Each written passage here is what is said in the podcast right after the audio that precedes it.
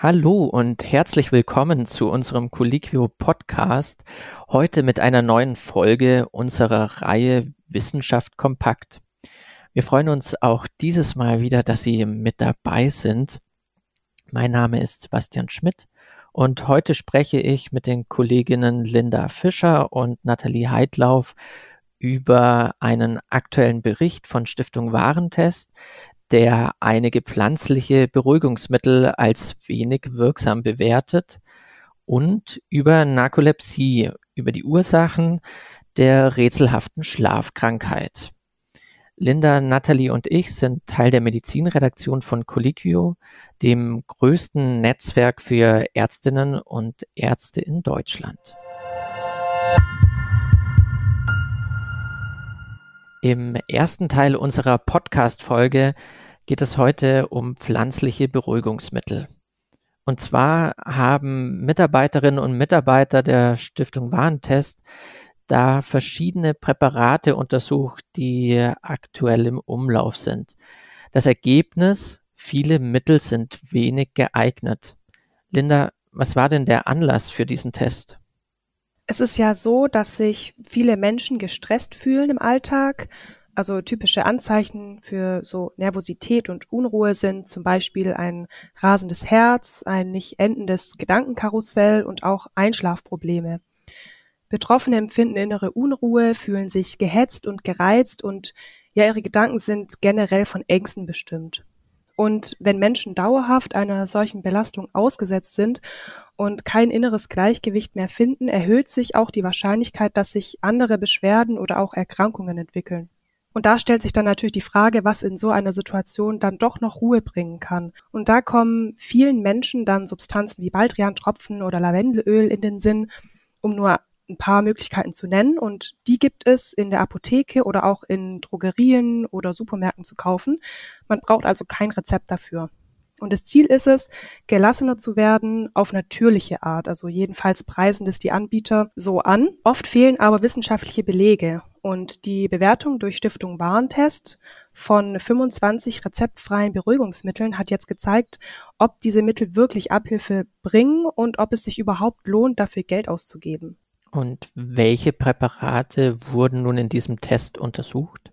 Also unter diesen 25 rezeptfreien pflanzlichen Beruhigungsmitteln waren Tabletten, Tropfen, Weichkapseln, Tinkturen, Öle und Tees. Also man kann diese Wirkstoffe wirklich in jeglicher Form zu sich nehmen. Und enthalten waren pflanzliche Sedativa, Anxiolytika und auch Antidepressiva wie Hopfen, Melisse, Passionsblume, Lavendel, Johanniskraut und auch Baldrian.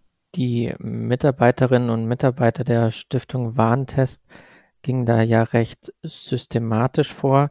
Wie genau haben Sie die Präparate denn bewertet? Ja, also Sie haben für die Bewertung einfach die Studienlage gesichtet und haben die Präparate dann anhand einer vierstufigen Skala bewertet. Also die Bewertung geeignet wäre dann die beste Bewertung. Das würde bedeuten, dass die Wirksamkeit für die Symptome und die Erkrankung ausreichend nachgewiesen ist und der Nutzen die Risiken überwiegt. Die zweitbeste Kategorie wäre dann auch geeignet. Das bedeutet, das Mittel wäre therapeutisch wirksam, aber noch nicht so lange erprobt wie geeignete Mittel für dieselben Beschwerden. Also diese Mittel wären dann nur zweite Wahl.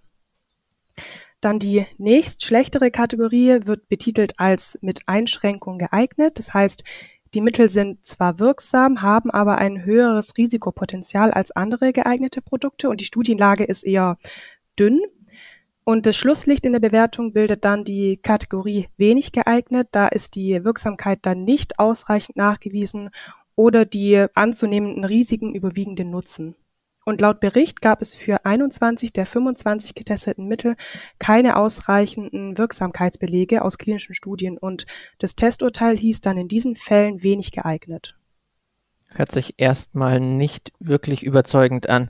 Bei welchen Präparaten ist denn nun also Vorsicht geboten?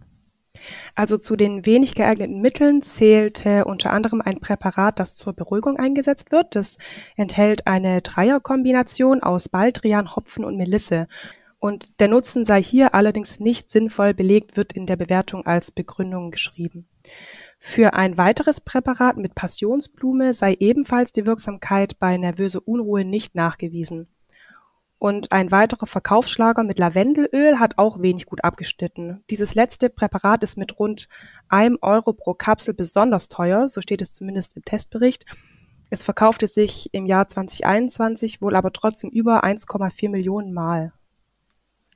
Okay, gibt es denn auch Mittel, die eine bessere Bewertung erhalten haben?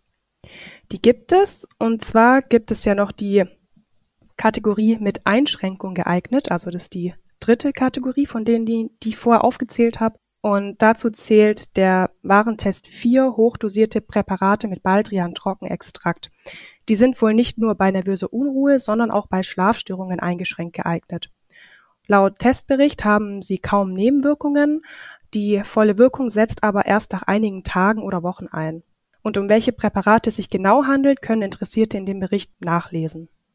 Bei pflanzlichen Mitteln ist aktuell ja Hanf auch ganz groß im Kurs. Die Mittel mit Hanf wurden aber ja dieses Mal nicht getestet. Kann man denn trotzdem auch etwas zu deren Wirkung sagen?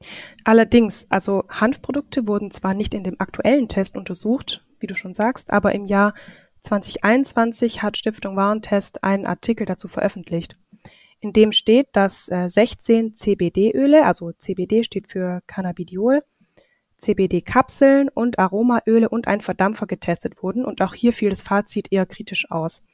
Der Grund, erst einmal war in den Präparaten weniger CBD enthalten als versprochen und es wurden auch unerwünschte Mineralölgehalte nachgewiesen. Und dazu kommt noch, dass alle getesteten Produkte einen bedenklichen Gehalt an THC aufwiesen, also THC heißt Tetrahydrocannabinol. Ähm, das ist die berauschende Substanz aus Hanf. Meist waren es aber nur Spuren, aber in manchen Substanzen war es eben auch ein bisschen mehr. Diese Präparate sind also laut Test nicht sicher, weil psychogene Effekte wie zum Beispiel verminderte Reaktionsfähigkeit nicht ausgeschlossen werden können. Anscheinend wurden auch schon in Tee und Kaugummi kritische THC-Mengen nachgewiesen. Generell sind aber auch hier fundierte Studien zu CBD eher Mangelware. Jetzt haben wir viel über verschiedene Mittel gehört. Gibt es denn aber auch Tipps, wie man Nervosität oder Unruhe ganz ohne Präparate vorbeugen kann? Ja, also in dem Bericht schreiben die Mitarbeiterinnen und Mitarbeiter der Stiftung Warentest, dass laut dem Mediziner und Professor Andreas Hillert, das ist ein Chefarzt für Psychosomatik und Psychotherapie in Prien am Chiemsee, äh, dass regelmäßig praktizierte Entspannungstechniken vorbeugend helfen können oder auch progressive Muskelentspannung nach Jakobsen oder autogenes Training. Äh, laut dem Mediziner gibt es aber noch viele weitere Möglichkeiten. Er verweist im Beitrag auf einige Bücher und auch Apps zu meditieren und zur Stärkung der Resilienz könnten ein erster Weg sein zu mehr Entspannung. Danke dir. Die Lesetipps von Professor Hillert haben wir übrigens auch wieder in den Show Notes zu dieser Folge verlinkt.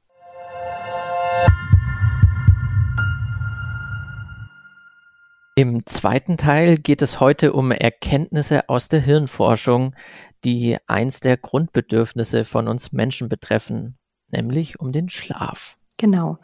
Schlaf ist für uns Menschen ja essentiell und eigentlich etwas Alltägliches und gleichzeitig ist Schlaf aus wissenschaftlicher Sicht in weiten Teilen immer noch ein Rätsel. Insbesondere wenn es um Schlafstörungen geht, ist noch vieles unerforscht, doch in den letzten Jahren hat sich da einiges getan insbesondere in der Erforschung der Narkolepsie. Narkolepsie wird ja auch als Schlafkrankheit bezeichnet, aber lass uns an die Basics gehen. Wie genau sieht denn das Krankheitsbild aus? Mhm, also bei der Narkolepsie handelt es sich um eine seltene chronische Erkrankung und in Deutschland sind schätzungsweise 40.000 Menschen betroffen. Narkoleptiker leiden unter einer gestörten Schlaf-Wach-Regulation im Gehirn. Das heißt, Sie sind tagsüber in der Regel extrem müde und tagsüber kann es auch passieren, dass sie plötzlich bewusstlos werden. Meist wird es ausgelöst durch positive Emotionen, also wirklich für Außenstehende sehr unvorhersehbar. Oder es passiert, dass sie Traumzustände als real erleben. Und ein normales Sozialleben ist aus diesen Gründen für viele kaum möglich. Das heißt, die Lebensqualität ist auch stark beeinträchtigt. Okay, was weiß man denn über die Ursachen der Erkrankung? Es war lange Zeit unklar, welche Mechanismen im Gehirn verantwortlich für die Narkolepsie sind. Anfang der Nullerjahre gab es aber die ersten Untersuchungen, die auf einen Verlust von Hypokretin hingewiesen haben. Hypokretin ist auch bekannt als Orexin A und Orexin B und dabei handelt es sich um Neuropeptidhormone, die im Gehirn im Hypothalamus gebildet werden und die eben den großen Einfluss auf das Essverhalten und auf das Schlafverhalten von uns Menschen haben. Das heißt letztlich, der Mangel an Orexin bzw. Hypokretin ist verantwortlich für die Erkrankung? Ja, das ist auch schon länger erforscht, doch erst vor knapp vier Jahren ist es einem internationalen Forschungsteam gelungen, auch die Mechanismen zu entdecken, die dahinter liegen. Und zwar haben sie in ihrer Studie, die auch in der Fachzeitschrift Nature veröffentlicht wurde, berichtet, dass bei den Betroffenen autoreaktive T-Zellen existieren. Die T-Zellen können Hypokretin erkennen und eine Immunantwort herbeiführen. Und die Immunantwort sieht so aus, dass sie die Hypokretin produzierenden Neuronen zerstören. Und durch genau diesen Mechanismus kommt es dann im Gehirn der Erkrankten zu einem Hypokretinverlust und ja, zur Erkrankung. Und was bedeuten diese Erkenntnisse nun für die weitere Erforschung der Narkolepsie? Die Forscherinnen und Forscher erhoffen sich, dass diese Erkenntnisse auch den Weg ebnen für neue Behandlungsansätze. Die sind jetzt schon am Entstehen. Ähm, wenn zum Beispiel die autoreaktiven T-Zellen schon in frühen Stadien blockiert werden könnten, dann könnte auch der neuronale Verlust der Erkrankten begrenzt werden und das Fortschreiten der Krankheit verhindert werden. Außerdem wird angenommen, dass Ärztinnen und Ärzte Narkolepsie in Zukunft besser und frühzeitiger diagnostizieren können, wenn man mehr über die Erkrankung weiß. Denn äh, heute ist noch von einer hohen Dunkelziffer an Betroffenen auszugehen, weil sich das Krankheitsbild auch sehr unterschiedlich darstellt. Danke dir für diesen kurzen Einblick. Übrigens noch mehr Informationen zu genau diesem Thema gibt es am 12. Juli 2023 bei unserer Colliquio Sprechstunde. Bei der CME-zertifizierten Fortbildung wird dann auch ein Facharzt für Neurologie da sein und die wichtigsten Schlafstörungen vorstellen. Er beantwortet Fragen aus dem Publikum und gibt natürlich auch Tipps zum Umgang mit Schlafstörungen in der Praxis.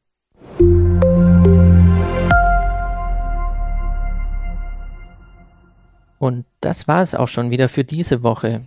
Die Quellen zu den hier vorgestellten Themen finden Sie wie immer unter dem Beitrag verlinkt. Wenn Sie uns nicht verpassen wollen, dann abonnieren Sie uns doch gerne bei allen üblichen Podcast-Anbietern. Sie sind Arzt oder Ärztin und bisher noch nicht bei Colliquio registriert? Dann melden Sie sich gerne kostenlos an und lernen Sie die größte deutschsprachige Ärzteplattform kennen. Dieser Podcast wird produziert von der Colliquio Medizin Redaktion. Aufgezeichnet wurde am 20. Juni 2023. Redaktion Nathalie Heidlauf, Dr. Linda Fischer und Sebastian Schmidt.